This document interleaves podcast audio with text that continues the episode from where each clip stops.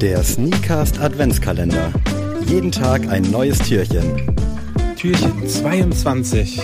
Zwei Tage, Leute. Ist richtig krass. Dann ist schon Heiligabend. Oder zählt man heute? Hm, weiß ich nicht. Je nachdem, wie es zählt. Auf jeden Fall ist Heiligabend am 24. heftig. Ich bin's wieder, euer Nils. Natürlich nicht mit dem typischen Sneaker-Thema, sondern diesmal mit dem Thema Boots. Jeder braucht eigentlich ein vernünftiges Paar Boots, gerade für den Winter. Da tut man sich auf jeden Fall gut mit. Und ähm, ich wollte euch einfach ein paar Alternativen nennen, ein paar Unterschiede nennen und ein bisschen erklären, was sich wirklich lohnt und was sich vielleicht nicht so sehr lohnt. Ähm, ich fange mal mit so ein paar obvious Sachen an. Ähm, Timberlands, ganz, ganz klassisch. Ähm, ja, meine Meinung dazu. Das äh, Leder, was da oben drauf ist, ist nicht das geilste Leder und ähm, es ist aber immerhin Leder und ähm, das wurde von innen ja wasserdicht gemacht, ähm, so ein bisschen, so dass es eigentlich auch wirklich ein relativ wasserdichter Schuh ist. Also an sich keine verkehrte Wahl für den Winter. Ähm, hat ja auch diese Lacksohle, also schon eine derbe, derbe Sohle. Ähm, hält deswegen insgesamt auch ganz gut warm, weil natürlich die meiste Kälte vom Boden kommt. Ähm, aber man muss halt sagen, der Nachteil bei Timberlands ist, dass die von der Haltbarkeit her eigentlich eher am unteren Ende der Skala stehen. Ähm, die Sohle ist halt eine Cemented Construction, nennt man's. Ähm, das bedeutet, prinzipiell ist es einfach nur mit ganz viel Druck aufeinander geklebt. Die Sohle quasi an das Upper rangeklebt, was zum Neubesohlen extrem scheiße ist und äh, auch wirklich nicht langlebig ist. Also mit ganz viel Pech löst sich da nach, äh, vielleicht nicht im ersten Jahr, auch nicht im zweiten Jahr, aber ähm, nach ein paar Jahren löst sich da die Sohle eventuell einfach mal ab, je nachdem, wie lange ihr es halt tragt, weil auch gerade durch das ganze Salz und so wird dieser Kleber halt ähm, leider echt relativ doll in Mitleidenschaft gezogen. Und äh, es kann auf jeden Fall sein, dass sich da die Sohle ablöst und für einen Schuster ist es dann unglaublich beschissen, den neu zu besohlen. Ähm, und für den Preis, den man heute dafür zahlt, ist es meiner Meinung nach nicht das Geld wert. Falls ihr ein Timberland-Paar habt, schmeißt es auf jeden Fall nicht weg. Äh, das sollte man ja grundsätzlich eh nicht tun mit Schuhen, die noch tragbar sind. Aber ähm, ich würde keine neuen Timberlands mehr kaufen. Was dann so eine Alternative ist, die auch viele kennen, sind bestimmt Doc Martens. Ähm, was kann man dazu sagen? Doc Martens hat in den letzten 10, 15 Jahren ihre Produktion extrem verschlechtert. Die Preise sind trotzdem viel, viel höher, als sie es mal waren. Ähm, klar, alles wird teurer, aber äh, Doc Martens hat es wirklich gemacht wie viele Sneaker-Brands. Die Produktion wurde einfach günstiger gemacht, der Preis wurde in die Höhe getrieben, weil der Hype halt da war. Und ähm, ja, was bekommt man, wenn man Doc Martens kauft? An sich ein relativ bescheiden zusammengeschusterten Schuh in China meistens. Ähm, die Naht, die außenrum geht, ist einfach nur eine Ziernaht. Also ähm, die werden zwar von Doc Martens verkauft, als wären sie Rahmen genäht. Das bedeutet, ähm, die, das Upper bekommt quasi so einen kleinen Rahmen außenrum, der an das Upper genäht ist. Und dieser Rahmen wird auf die Sohle genäht. Also zusätzlich wird die auch verklebt, aber der Rahmen wird halt auch rangenäht. Und äh, durch dieses Rannähen äh, kann man die relativ einfach wieder neu besohlen.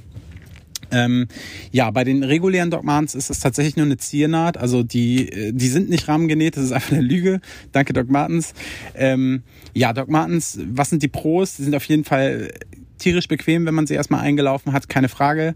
Äh, Nachteil davon ist aber auch, dass die Sohle natürlich sehr, sehr viel Luft in der Sohle hat und dadurch relativ schnell kollabiert. Also euer Fuß hat in dem Schuh an sich gar keinen Halt. Das sieht man, ähm, wenn man sich quasi mal ähm, auf so eine Leiterstufe stellt, ähm, dann kollabiert der Stiefel so außenrum. Und das bedeutet, die haben keinen Shank. Das ist so eine kleine Leiste, die zwischen der Hacke quasi und dem Mittelfußbereich ist, die für Stabilität sorgt. Den haben Doc Martens nicht. Und dadurch ist es eigentlich eine sehr schwabbelige Sohle quasi, ähm, die eigentlich auch nicht gut für euren Fuß ist. Ist halt bequem vom Get-Go, aber nicht geil für den Fuß. Aber Doc Martens sehen halt cool aus, keine Frage. Ähm, für das Geld meiner Meinung nach echt nicht also die sind definitiv nicht wert. Das Leder ist halt sehr lala. Äh, man kann natürlich auch die vegane Variante nehmen. Ähm, da ist sicherlich die vegane Variante aber die unnachhaltigere Variante. Also da treffen sich quasi äh, tatsächlich so ein bisschen Veganismus und äh, der äh, und die Nachhaltigkeit, denn das Leder der veganen Variante ist im Vergleich zum regulären Doc Martens Leder auf jeden Fall lange nicht so langlebig. Ähm, das einzige Problem, was man halt hat, ist, dass man sie nicht neu besohlen kann.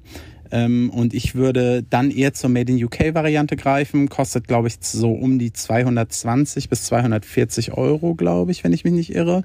Ähm, die sind tatsächlich aber rahmengenäht und man kann sie, also das bedeutet, man kann sie neu besohlen und die gibt's auch nur in Echtleder, ähm, was halt an sich dann die gute Variante ist, weil das Obermaterial hält safe die nächsten 25 Jahre. Also wenn du das Leder gut pflegst, hält das safe die nächsten 25 Jahre, weil es wirklich relativ gutes Leder ist bei den Made in UK Dog Martens.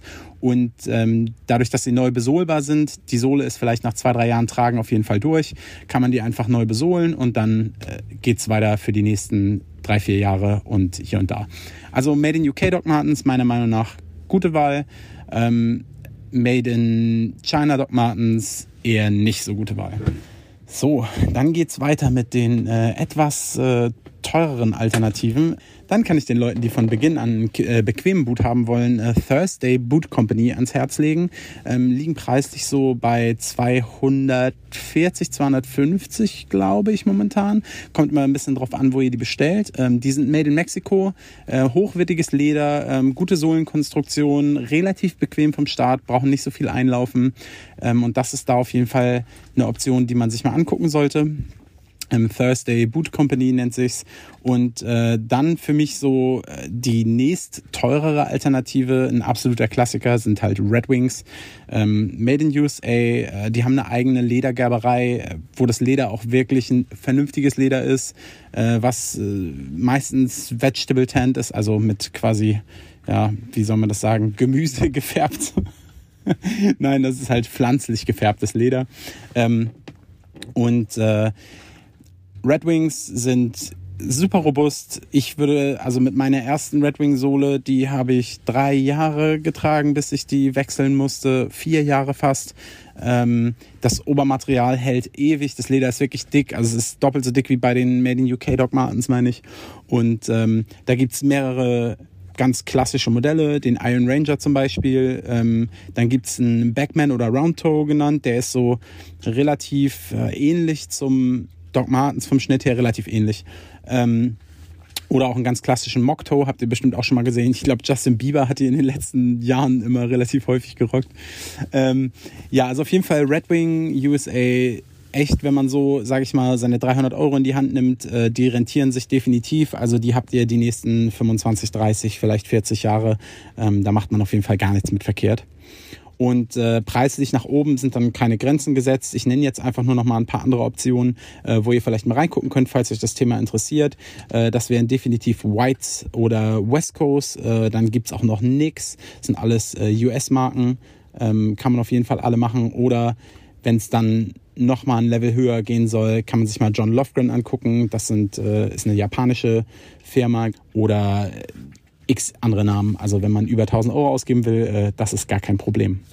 So, einmal das Fazit noch. Kauft ordentliches Leder, kein Billo-Leder, dann ist es tausendmal nachhaltiger, irgendein veganes Material zu kaufen. Aber wenn ihr ordentliches Leder kauft, hält euch das Ewigkeiten, sieht tausendmal besser aus, je öfter ihr es tragt. Das heißt, achtet darauf, dass ihr gerade für Boots nicht zu wenig Geld ausgebt. Ähm, aus einem gut fair bezahlten Land aus einer ordentlichen Produktion kauft, wie zum Beispiel USA, äh, Mexiko, Japan, äh, Portugal und ähm, achtet darauf, dass die vielleicht wirklich rahmengenäht sind. Also zieht ruhig mal so ein bisschen an der Sohle und guckt, ob ihr da so eine kleine Naht äh, seht, die zum Upper geht. Ähm, und kauft keinen Mist irgendwie aus dem Schuhladen oder so. Und äh, bei Doc Martens wählt bitte die UK-Variante. Das war's von mir. Die heutigen Geburtstagsgrüße gehen übrigens noch raus an Joe Cocker, Rest in Peace. Ganz toller Typ, gute Musik. Ähm, das war's von mir. Tschüss.